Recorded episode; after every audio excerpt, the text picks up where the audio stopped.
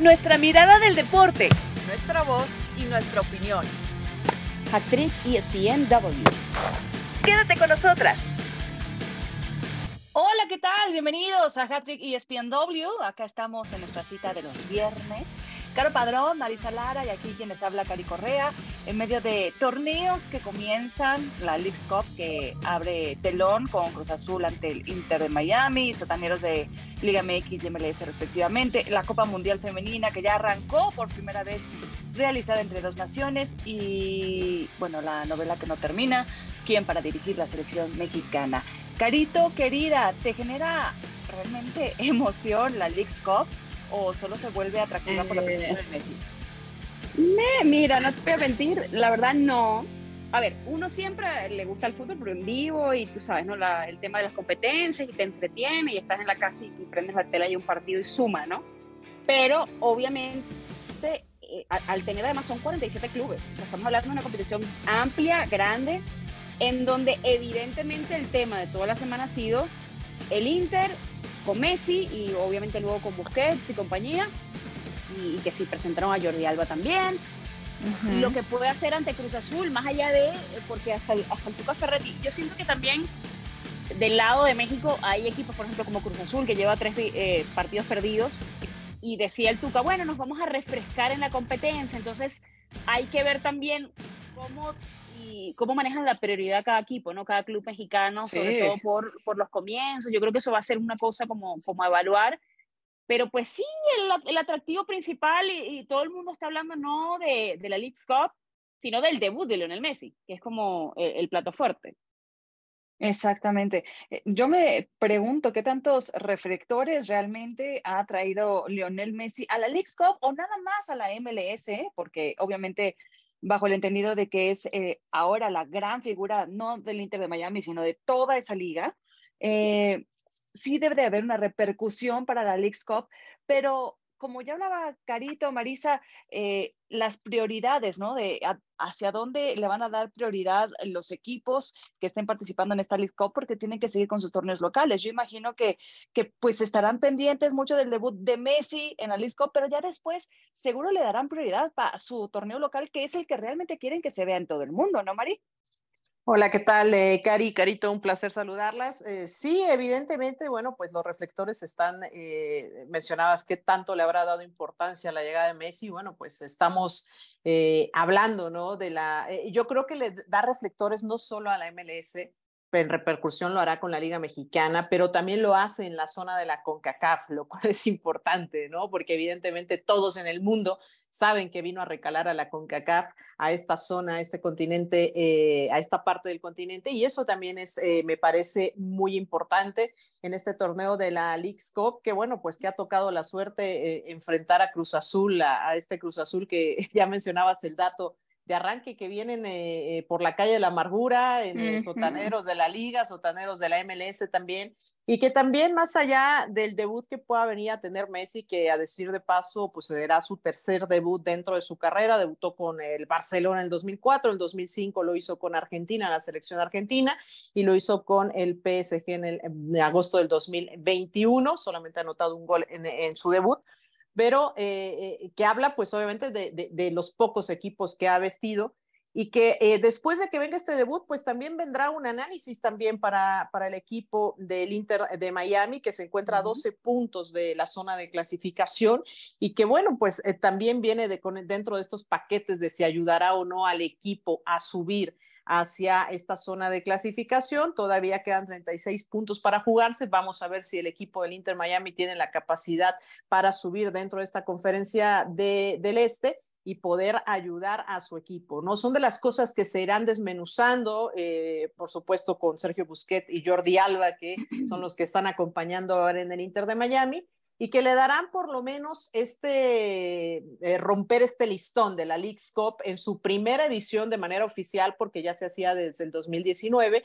donde hay que recalcar que los equipos que quedaron campeones cuando se jugaba con ocho equipos y que empezaban en la eliminación directa desde los cuartos fue Cruz Azul en el 2019 y León en el 2021. Así que eh, ellos son los eh, campeones, digamos, no reconocidos por oficialmente, por CONCACAF, pero que ahora, bueno, pues tienen este primer torneo, en este experimento en, entre estas dos ligas, que eh, me parece que puede venir bien para poder tener, eh, pues, este roce internacional, ¿no? Y realmente, pues, tener este movimiento.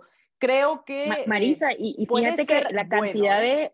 Marisa, la cantidad de gente que va a ver el partido, por ejemplo, hoy, o sea, es una oportunidad incluso para Cruz Azul, porque todo el mundo en distintos países, en, todo el mundo van a estar pendientes del debut de Messi. Entonces, de alguna manera es una oportunidad también para mostrarse para los clubes mexicanos. Y, algo que nos, nos, contaba John, que es muy positivo, que cada equipo mexicano, porque, a ver, ¿cómo funciona la competición en cuanto al sindicato? Porque están bajo el sindicato de Estados Unidos, porque es una competición que nace del lado de Estados Unidos.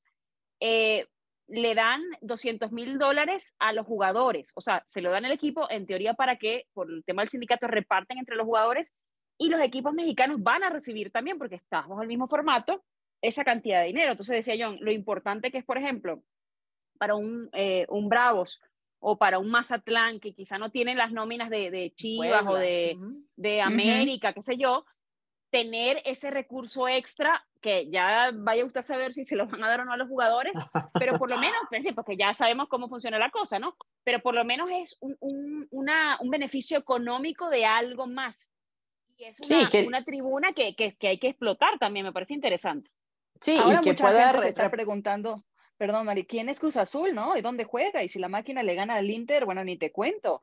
Lo único que sí a mí me causa un poco de ruido es... Eh, lo largo del torneo. O sea, estamos hablando de más de 70 partidos, creo que van a ser 77 en total, y se me hace mucho para un torneo que te excluye al resto de los países del área. Está claro que por calidad los mejores están en la MLS y la Liga MX, pero, pero es un formato que se extiende mucho, solo clasifican clasifican dos de tres por grupo y luego hay 16 ¿Por qué no haber arrancado desde ahí, Marisa? Sí, la idea es que los números no dan, ¿no? Para poder tener un formato donde pudiesen jugar todos justo, eh, y aquí sí habría que hablar de que incluyeron, como ya mencionábamos, a lo mejor a los que no tienen este poder económico, como las Águilas del la América, que es el más caro de toda CONCACAF, por encima incluso del Inter de Miami, eh, es el más caro, por cierto, hay, que, hay que decirlo, con, eh, déjame ver, 92.8 millones de dólares que superan ahí al Inter de Miami, que está en 80.4 millones de dólares. Eh, que hayan incluido pues también a los equipos eh, pequeños para tener este beneficio, ¿no? Un torneo que estará organizado seguramente bien, porque está bien planificado, eh, y que tendrá los tiempos adecuados tanto de descanso para que puedan tener actividad.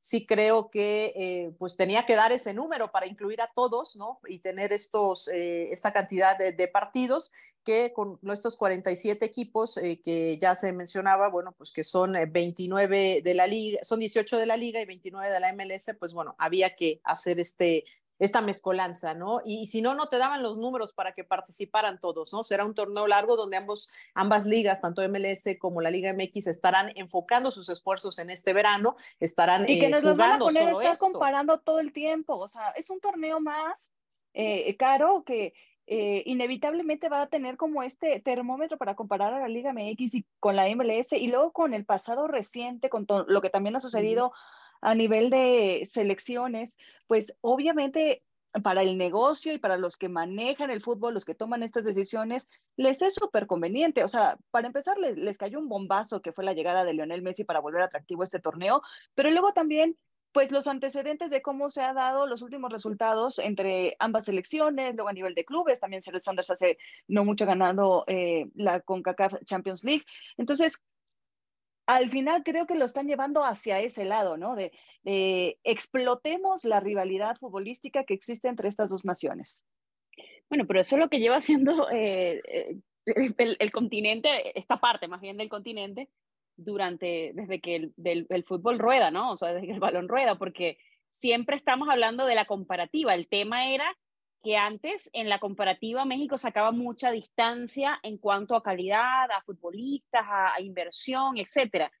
Y ahora la MLS, incluso con la formación de jóvenes, de cuándo terminan exportando y a quiénes, eh, para qué equipos, en cuanto a la inversión que se está haciendo en este momento también por derechos televisivos, hasta dónde llega la, imagen de la liga, que es una cosa que, que creo que a México le ha faltado, porque claro, el tema también es que aquí hay tanto dinero, se maneja tanto dinero en la liga y el negocio es tan bueno que quizás no te enfocas en a ver cómo hago que mi negocio sea más internacional.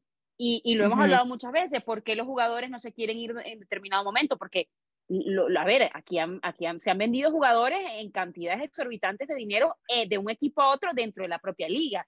Entonces, como está ese flujo de dinero, evidentemente es como, bueno, estamos bien, pero siempre se puede estar mejor. Nunca sobra el dinero, básicamente. Entonces, esta, esta competición abre esa puerta de me voy a ganar más dinero. Me parece que eso a nivel de, de, derechos y expansión es bueno también para la liga, pero estemos claros, también es un calendario y creo que era el Tuca Ferretti, no sé si alguna recuerda, creo que fue el Tuca que hablaba del tema calendario, de a ver, cuándo se juega esta competición y, y los destiempos que hay con respecto a la Liga MX, porque obviamente siempre se hace la proyección también en, en función al calendario que, que es un poquito raro en el calendario del fútbol en Estados Unidos, porque obviamente acoplan una liga, o sea, que la NBA tenga un tiempo, que la MLB tenga un tiempo, que la NFL tenga su tiempo y que la MLS tenga también su tiempo en calendario para que digamos que el, el, el aficionado de Estados Unidos, que por eso lo hacen por marketing, tenga siempre algo que ver en televisión.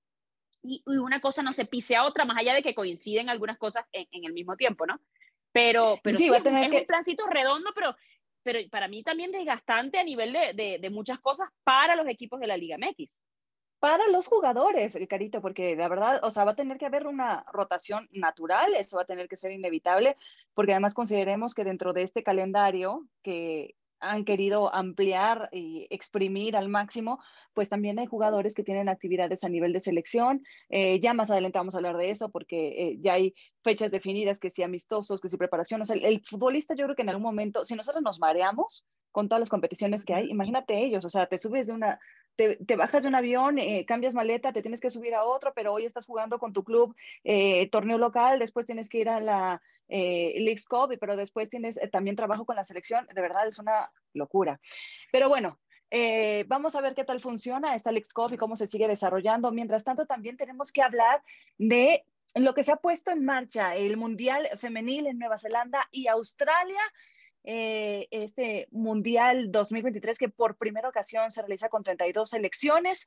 Y tenemos un audio de la seleccionada de Panamá, pero muy conocida, jugadora en nuestro país, en México, eh, jugadora de Pachuca. Ella es Marta Cox, entrevistada por Karen Peña. Escuchemos. Actriz ESPN y en esta parte eh, de igualdad, y volvamos a lo mejor un poquito ahora a, al tema de, la competencia del mundial. Esto para ustedes, el apoyo que han recibido por parte de la federación, el apoyo de ser una de las selecciones que, que gana igual y que tienen las mismas condiciones que la selección varonil, les da un impulso extra o es una motivación extra para hacer el mejor papel posible en el Mundial de Nueva Zelanda y Australia? La verdad sí, no, nos motivó desde el día uno de, que nos dio la igualdad. O sea, desde el día uno que, no, que nos dijo, bueno, ustedes van a tener el mismo salario que lo varonil, pues de ahí eso fue como una motivación extra, porque al final yo estaba en la selección de, de los 14 años y era bien difícil vivir, o sea, porque no había dinero, no invertían nada y ahora que es como coger un aire y decir, esto hay, que trabajar, hay que prepararse, porque al final a veces nosotras las mujeres, o sea, lo hacemos por pasión, nosotras somos muy apasionadas por, por lo que hacemos. Entonces, también vivimos, tenemos gastos, tenemos necesidades igual que todo, entonces ahora es más que cuando hay que cuidar eso, porque ya se nos dio, hay que cuidarlo y, y respaldarlo de la mejor forma. Ya casi para finalizar, Marta, eh, los rivales justamente de la selección eh, panameña eh, se enfrentarán, como bien lo decías, a Jamaica, también tendrán en un duelo ante una de las potencias de Sudamérica como lo es Brasil y desde luego ante una Francia que cada día aumenta más el nivel de la liga, ¿no? Eh, ¿Cómo asumir este reto? ¿Cómo asumir esta, esta fase de grupos? ¿Y cuál crees que será el partido que sea clave para que Panamá pueda acceder a la siguiente fase de, de grupos, ¿no? O sea, que pase la fase de grupos. Primero nosotros nos estamos preparando para competir. Para competir contra las tres selecciones que nos toca pero tenemos que ir paso por paso, primero prepararnos contra Brasil y luego pasar la página y preparar contra Jamaica, luego pasar la página y preparar contra Francia. La idea es prepararnos contra Brasil. Eh, los tres son, para mí, son potencias, son, son, todas son importantes, todos los juegos son importantes y en todos los partidos hay que competir y en esta parte México no está, o sea, sobre todo eh, después de todo esta inversión y como dices, todavía hay bastantes diferencias o un poco grandes las diferencias entre la Liga de Panamá y la Liga MX. A pesar de eso, México no está en el Mundial Femenil. ¿Cómo crees tú que impacte eh, en el fútbol mexicano la ausencia de México eh, después de este Mundial? Obviamente que cuando México no está en un mundial o no está en una, una, una participación importante, es un fracaso. Para ellos es un fracaso, esa es la palabra. Pero no son personas de que bajan la mano, no se rinden, insisten, quieren, cambian los, los DT, hacen cualquier cosa porque ellos saben que algo está mal. Pero no es que, ah, ya, no vamos a meterle mano al fútbol femenino, no vamos a meter el no le vamos a meter mano al fútbol masculino. O sea, ellos siguen intentando, intentando, y esa es la idea. La idea es eso. O sea, y claro, critican mucho, dan muy duro, pero son gente que vive fútbol, come fútbol. Actriz ESPN bueno, y ahí está todo lo que compartía Marta Cox acerca de este Mundial Femenil, que como ya les decía, en Nueva Zelanda, Australia, ambas selecciones anfitrionas han conseguido victoria en su debut ante Noruega e Irlanda respectivamente. Y en fin, el gran evento cuenta por primera vez con participación de 32 selecciones, seis de ellas son de CONCACAF y México no está. La verdad que es una tristeza, duele mucho no verlas ahí porque el tricolor se enfrentó a un grupo en el que pintaba para clasificar sin problemas a la fase del grupo. No veremos a jugadoras como Charlyn Corral, Alicia Cervantes, Kenty Robles, jugadora del Real Madrid, eh, bueno, uno lo dice con cierta nostalgia. Eh, Marisa, ¿cómo pesa la ausencia de México en este mundial? Eh, bueno, pesa sin duda, ¿no? Duele no ver a la selección mexicana cuando es una selección que, que, tiene muchísimo talento, no me canso de decirlo, ¿no? Lo tiene desde fuerzas básicas, tiene chicas que son muy jóvenes y tiene ya chicas que tienen experiencia, ¿no? Como lo es Charlyn Corral. Eh, que, bueno, pues que han demostrado, por lo menos lo hicieron en centroamericanos, que tienen toda la calidad para enfrentar los compromisos internacionales, ¿no? Lamentablemente vivimos esa eliminatoria eh, donde México fue anfitrión, donde se jugó en Monterrey y donde las cosas no le salieron a Mónica Vergara y terminó desmoronándose un proceso que eh, pues bueno, en tres partidos no metieron ni las manos, porque no metieron gol tampoco, no, no pudieron hacer nada y fue algo dolorosísimo. Dolorosísimo que implicó que, que, se hiciera una estructura correcta y adecuada para atender el fútbol femenil. Es decir, tuvieron que pagar con este costoso boleto al Mundial y costoso boleto a los Juegos Olímpicos eh, para el siguiente año. Se tuvo que pagar muy caro una estructura para selecciones eh, femeniles y que eh, pues bueno, lo vimos con la llegada de Andrea Rodebao, que eh, se encarga ya de selecciones nacionales femeniles. Vimos la llegada de, Pedro López también a la selección mayor. Y bueno, de ahí derivaron tantos cambios y de verdad que se, me hizo un precio muy costosísimo no poder atender las cosas antes, pero así ha pasado con nuestro fútbol mexicano.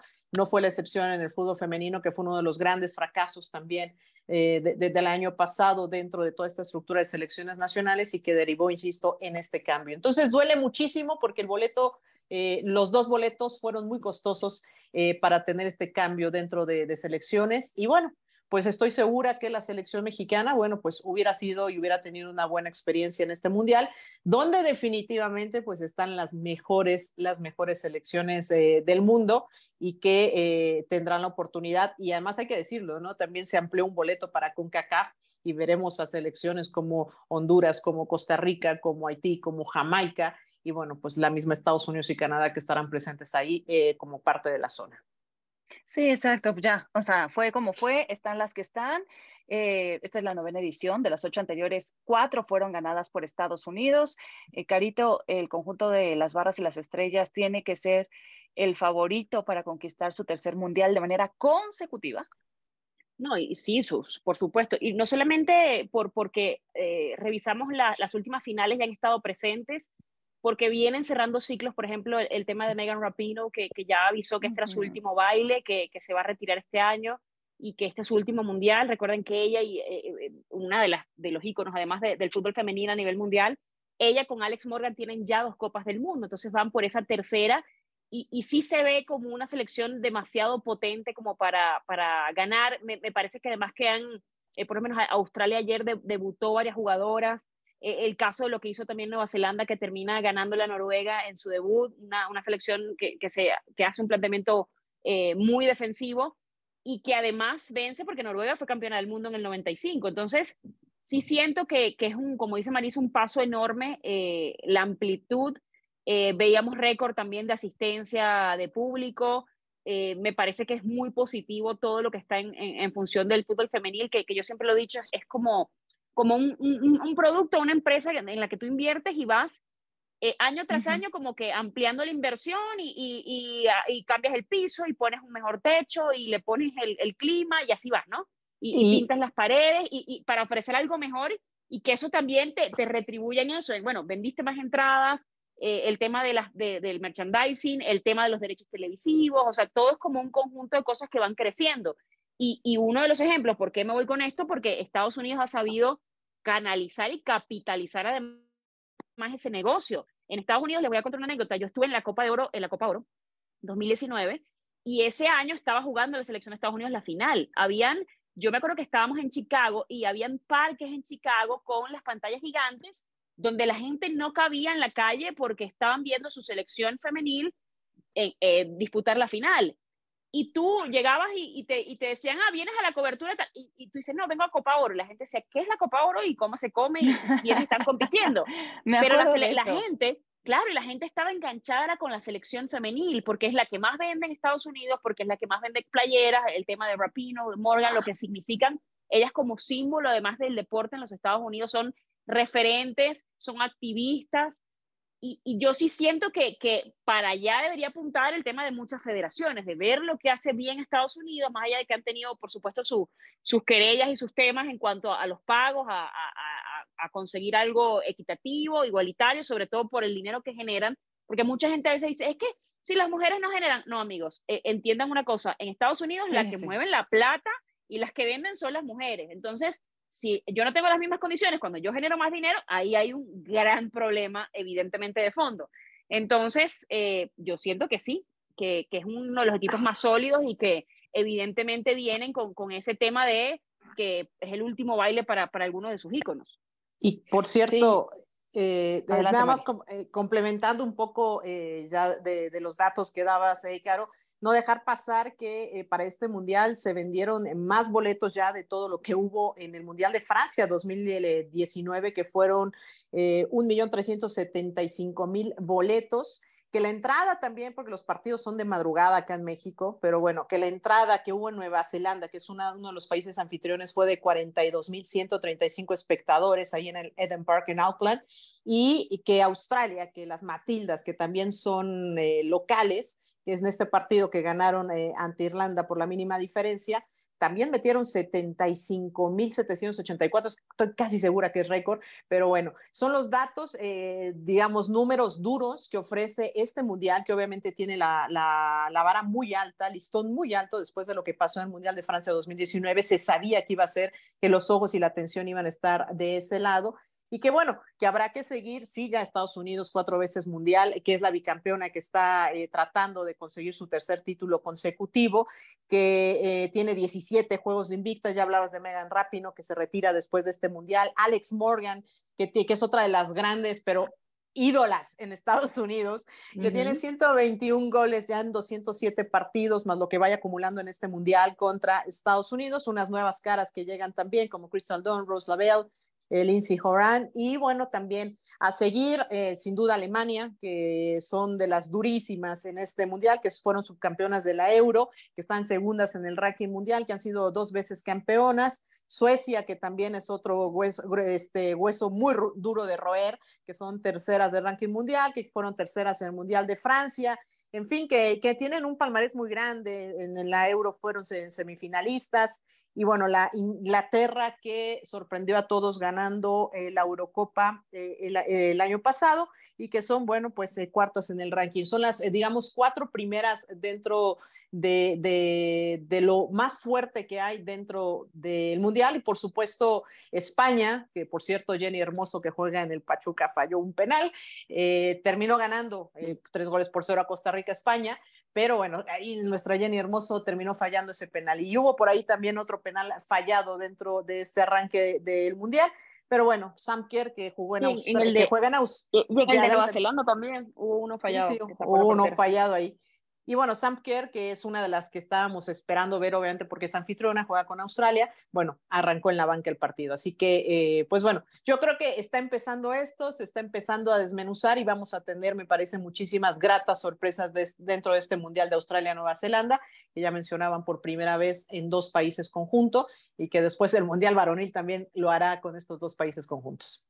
Es hermoso el crecimiento que ha tenido el fútbol femenino en el mundo. Yo me acuerdo en otras copas que hablábamos del favoritismo de Estados Unidos, que si Brasil, que si Japón. Hoy las escuchaba atentamente y también eh, con todos los análisis que hemos visto y el, el, nivel de jugadoras que hay en cada selección, escuchamos que Suecia está en su mejor momento para dar el gran salto, ya mencionaban también el caso de España, lo que viene haciendo Inglaterra, pero sí eh, Francia, en fin, Hoy hay muchas más eh, selecciones que levantan la mano, eh, jugadoras que se han vuelto importantes y figuras a seguir. Eh, una linda Caicedo, ojo que esta estrella colombiana del Real Madrid estará disputando su tercer mundial en un año porque ya venía de disputar la Copa del Mundo Sub-17 y Sub-20.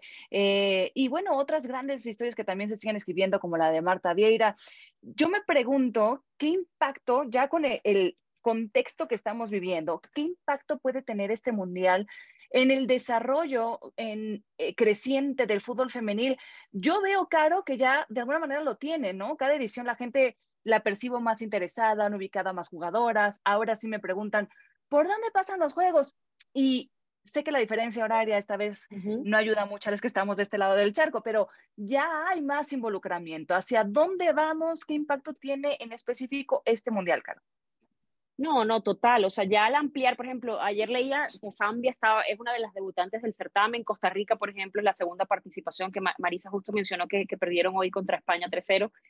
Y, y, ya eh, al, al, haber la apertura, evidentemente, de los cupos, eso te, te, te drena en que haya, mm, por supuesto, más cupos en cada confederación, pero eso te nutre en cuanto a las competiciones nacionales, ¿no? De, de bueno, esa posibilidad de que está ahí latente de, conseguir un cupo para, para, el Mundial. Yo tengo un cuento, eh, a mí me tocó ir hace unos años, ni me acuerdo hace cuánto, a, España a un congreso de fútbol femenil que se hizo en el Wanda Metropolitano. Obviamente el Atlético de Madrid era uno de los que organizaba. Y yo me acuerdo que, que contaban la experiencia de una de las pasadas Copas América en donde para la final se regala los tickets. Y resulta que se regalaron, o sea, estaba todo el estadio lleno, pero había gente que se quedó afuera. ¿Qué quiere decir? Que sí había demanda y que se perdió la oportunidad de vender el producto. Entonces, eh, ¿qué pasa con eso? ¿Cuál, o cuál, es la, cuál fue la, el, aprendizaje en aquella ocasión de valoremos el producto y bueno, a lo mejor no, no vas a vender una entrada para, para el Mundial Femenil de repente eh, ahora, porque bueno, obviamente tiene un tránsito menor, tránsito menor me refiero a una historia más corta que, que el Mundial masculino, pero tienes que darle también valor a tu producto para que la gente también lo valore. Entonces, yo creo que también es un trabajo en conjunto eso de, eh, al tener 32 selecciones, eh, se crecen los campeonatos nacionales, eh, las ligas, lo que por ejemplo está haciendo la Liga MX, cómo ha ido creciendo paulatinamente, lo que se están haciendo en otras ligas, ya la consolidación desde hace muchos años de la Liga Española, por ejemplo, lo que está haciendo la Premier. Eh, la Champions, todo es eh, una, como un escalón, me parece a mí, dentro de una larga escalera que te lleva al crecimiento que quieres para, para la competición.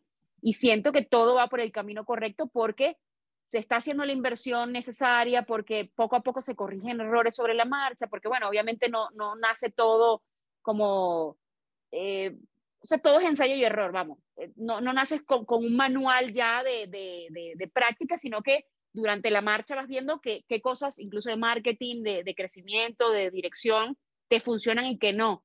Entonces yo sí siento que, que hay un tema de expansión importante y que esto va a ir mejorando. O sea, a mí sí me, bueno, yo, yo me voy, el 14 de agosto voy a ir a Australia, voy a la fase final, eh, que permítame presumir, me voy a la fase final, de hecho, de hecho no, voy, no, voy, con el canal, voy, voy con otra, con, con, eh, con una marca, y, pero voy de fan de alguna manera a generar contenido, algo que quizá no habíamos visto en, torneos anteriores, que ahora eso, las marcas quieren visibilizar, quieren que, que uno cuente la experiencia y sumar también cada quien desde su pequeña plataforma a, a visibilizar el, el, fútbol femenino a nivel mundial. Eso a mí me parece maravilloso y creo que es algo que no habíamos visto como, como este caso y seguramente en, en cuatro años, en cinco, en diez, en veinte, vamos a estar, ah, ¿te acuerdas cuando pasaba esto y ahora es de otra manera, ¿no?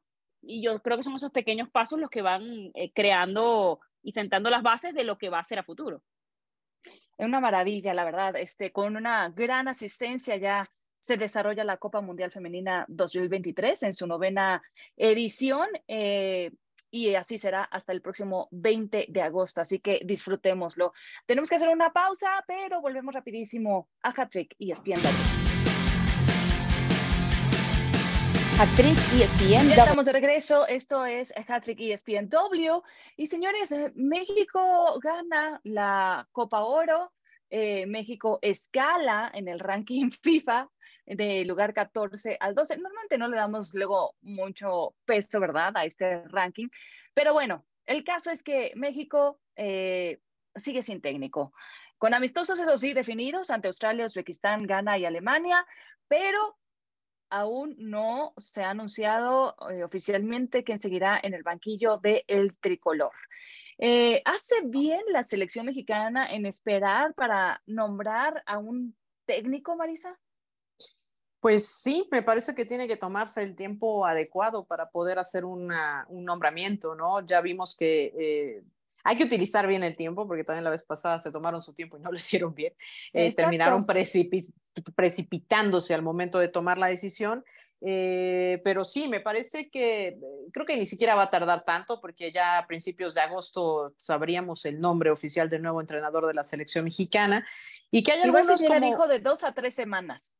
Ok, sí, sí, sí, eh, yo creo que no va a tardar, insisto, mucho, ¿no? Se mencionaba algunos eh, rumores, incluso ya están señalando de nueva cuenta que va a ser Jaime Lozano el que tome las riendas, eh, está recibiendo votos de confianza como lo hizo Nacho Ambriz, que pues también manifestó ayer que pues quiere que se quede como timonelo, de, de, la sinergia que se vio con los jugadores, del entendimiento, de lo que sabe de fútbol, eh, pues le da su voto de confianza para que sigan fortaleciendo el vínculo con los jugadores, que ya sabemos que Jaime Lozano tiene un gran atributo que es haber tenido a 14 de estos jugadores que estuvieron en la Copa Oro en, el, en, eh, en los Juegos Olímpicos, eh, donde fue bronce allá en Tokio en 2020 y que conoce, digamos, las personalidades, que estuvo mucho tiempo conviviendo con ellos en concentraciones y por supuesto dentro de la competición. Entonces, por eso es que lo hace quizás el técnico ideal en este momento, ¿no? Eh, se menciona también incluso que por ahí estaría coqueteándole a la selección de Costa Rica también a, a, a Jaime Lozano para llevar a los jóvenes que, que, nuevos talentos que están surgiendo dentro de Costa Rica, pero bueno, son, son cosas que empiezan a mover cuando tienes resultados y como lo hizo Jaime Lozano. Eh, de repente he escuchado cosas más locas como si Gennaro Gatuso vendría a la selección mexicana, lo cual me parece que sería, sería un tanto erróneo, ¿no? Después de que eh, se ha comprobado que, insisto, y lo hemos dicho eh, a través de estos podcasts, que le viene bien mejor eh, conocer a los jugadores, conocer el entorno, conocer el fútbol mexicano, conocer la idiosincrasia, conocer todo lo que hay alrededor de del jugador mexicano, cómo piensa y cómo ve las cosas, ¿no? Que al final termina siendo eh, una influencia, ¿no? Incluso el Tata Martino reconocía el día de ayer que pues bueno, fue muy malo su proceso, ¿no? Digo, no había más que agregarle, ¿no? Pero que fue muy malo su proceso sí, sí, con sí. la selección mexicana. Que todo ¿no? se hizo muy mal. Claro, pero, pero, pero el, tata, el, el, tata, es, ay, todo se hizo mal, pero bueno, yo no tengo derecho a opinar, pero bueno, voy a opinar. o sea, también cayó, un poquito en eso. Ah, Como que, bueno, ya, ya, que estoy aquí, se me pregunta, ya que estoy aquí, se me pregunta. Pues, ay, después de que comento. habló, pero habló y habló en los medios de comunicación eh, argentinos, ¿no? Hablando mal de la selección mexicana, hablando hablando mal del jugador mexicano, hablando mal de la mentalidad, hablando mal de los directivos, ¿no? Este, creo que habló mucho, habló mucho el Tata Martino, hoy lo hace eh, por primera vez ya investido en una, en una dirección técnica o con un equipo atrás, como lo es el Inter Miami, y bueno, pues ya lo hace y lo admite. Pues sí, fue el peor proceso para México, lo fue, lo demostró en el Mundial y, bueno, pues no había nada más que decir que comprobar ese punto que ya estaba más que marcado sí, en totalmente. la I, pero, pero bueno, yo sí creo... No, no, no, más pruebas, señoría, o sea, ya qué No, más puede más. pasar de, de, de eso que se mostró, pero además ah, en algo tenía razón, porque él dice, lo de Coca se hizo muy mal, ¿no? Y realmente, Sí, bueno, la- eh, descubriendo el maneras. agua tibia, ¿no? Descubriendo el agua tibia y, y además... Sí, pero ¿quién, sa- quién es él históricamente- y cómo se atreve a venir a criticar este, después otros procesos, después de todo lo que hizo? Bueno, pero a ver, si se le está preguntando y él además tiene un peso, un peso porque fue, digamos que el último técnico en una competición importante, no por demeritar a la Copa Oro, pero pues el Mundial evidentemente tiene mucho más peso y se supone que para eso trabajan y ese es el, el- el- la meta de alguna manera de selección. Bueno, le preguntan y él aprovechó ahí de, de lanzar sus piedritas y sus cosas como, como para el desorden que, que se armó en su momento, etcétera, ¿no? Obviamente. Sí, yo rompí la ventana, pero también estaba con todos mis compañeritos, o sea, Sí, ¿no? sí, como que yo, yo eh, eh, como en Venezuela hay un dicho que es como, eh, tiene razón, pero va preso, ¿no? O sea, como de, sí, pero no. Entonces, de, de- de alguna manera, pues sí está el, el, el tema de- del desorden.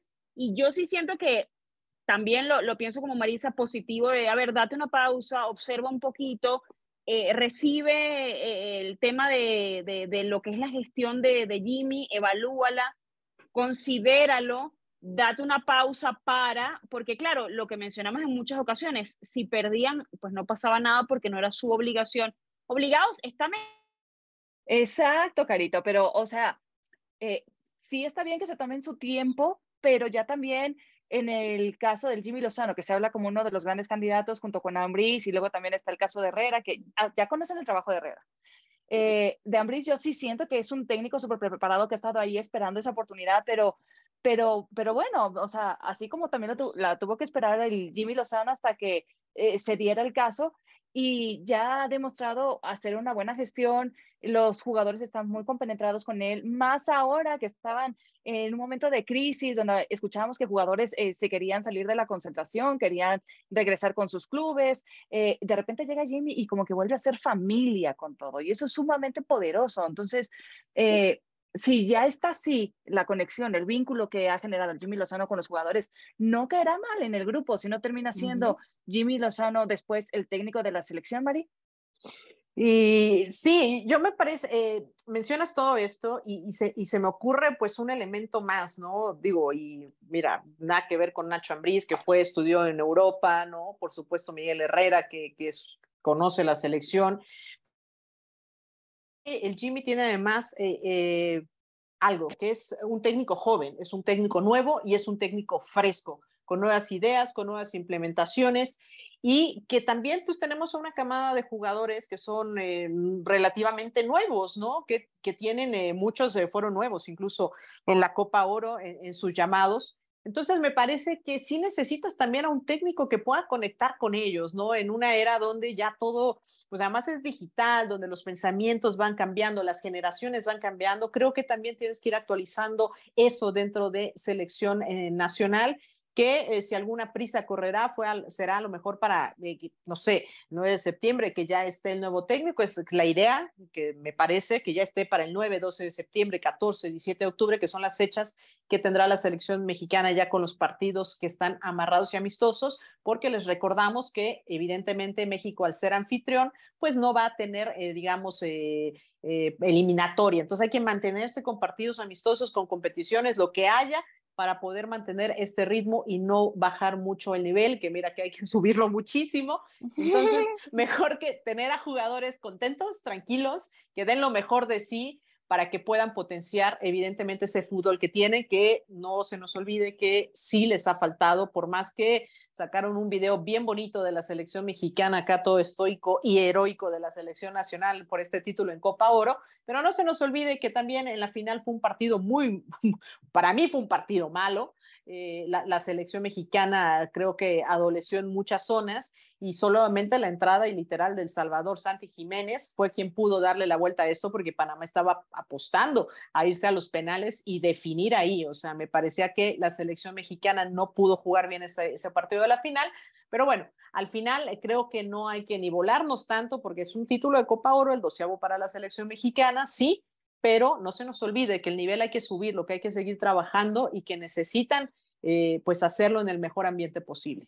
Marisa, y con perspectiva, ¿no? Con, con, mucho criterio, que creo que es lo más importante eso, lo que dice Marisa, a ver, es una copa que estábamos presupuestados para no ganar, se gana, se gana de buena manera, sí, pero fíjate, pasamos de la euforia de los dos primeros partidos a caer en el qué fuerte, perdimos ante Qatar, no sé qué, entonces sí, sí siento que tiene que haber mucha mesura y, mucho, y mucha paciencia que a veces no hay en el fútbol mexicano de cara a los procesos, no porque se tenga que soportar a un técnico que, a ver, si te va mal, porque lo hemos hablado muchas veces, se extendió demasiado lo del Tata Martino, pero también como con criterio y con mesura. Me parece que, los cambios también necesitan tiempo para, para desarrollarse, para que el futbolista los asimile y para que todo vaya, todo proyecto termine yendo en, en, función de, del bien común. Exactamente. Pues bueno, eh, ya están los amistosos, como les decía, 9 de septiembre eh, ante Australia, 12 de septiembre ante Uzbekistán, 14 de octubre ante Ghana, 17 de octubre ante Alemania y seguramente mucho, mucho antes ya sabremos quién es el nuevo técnico de la selección mexicana de fútbol. Hasta aquí llegamos en esta edición de eh, Hattrick ESPNW. Gracias por acompañarnos, sigan compartiendo. Gracias, Carito Padrón, gracias, Marisa Lara. Y aquí se despide Cari Correa de ustedes. Hasta la próxima. Nuestra mirada del deporte. Nuestra voz y nuestra opinión. Esto fue Hat Trick ESPN W.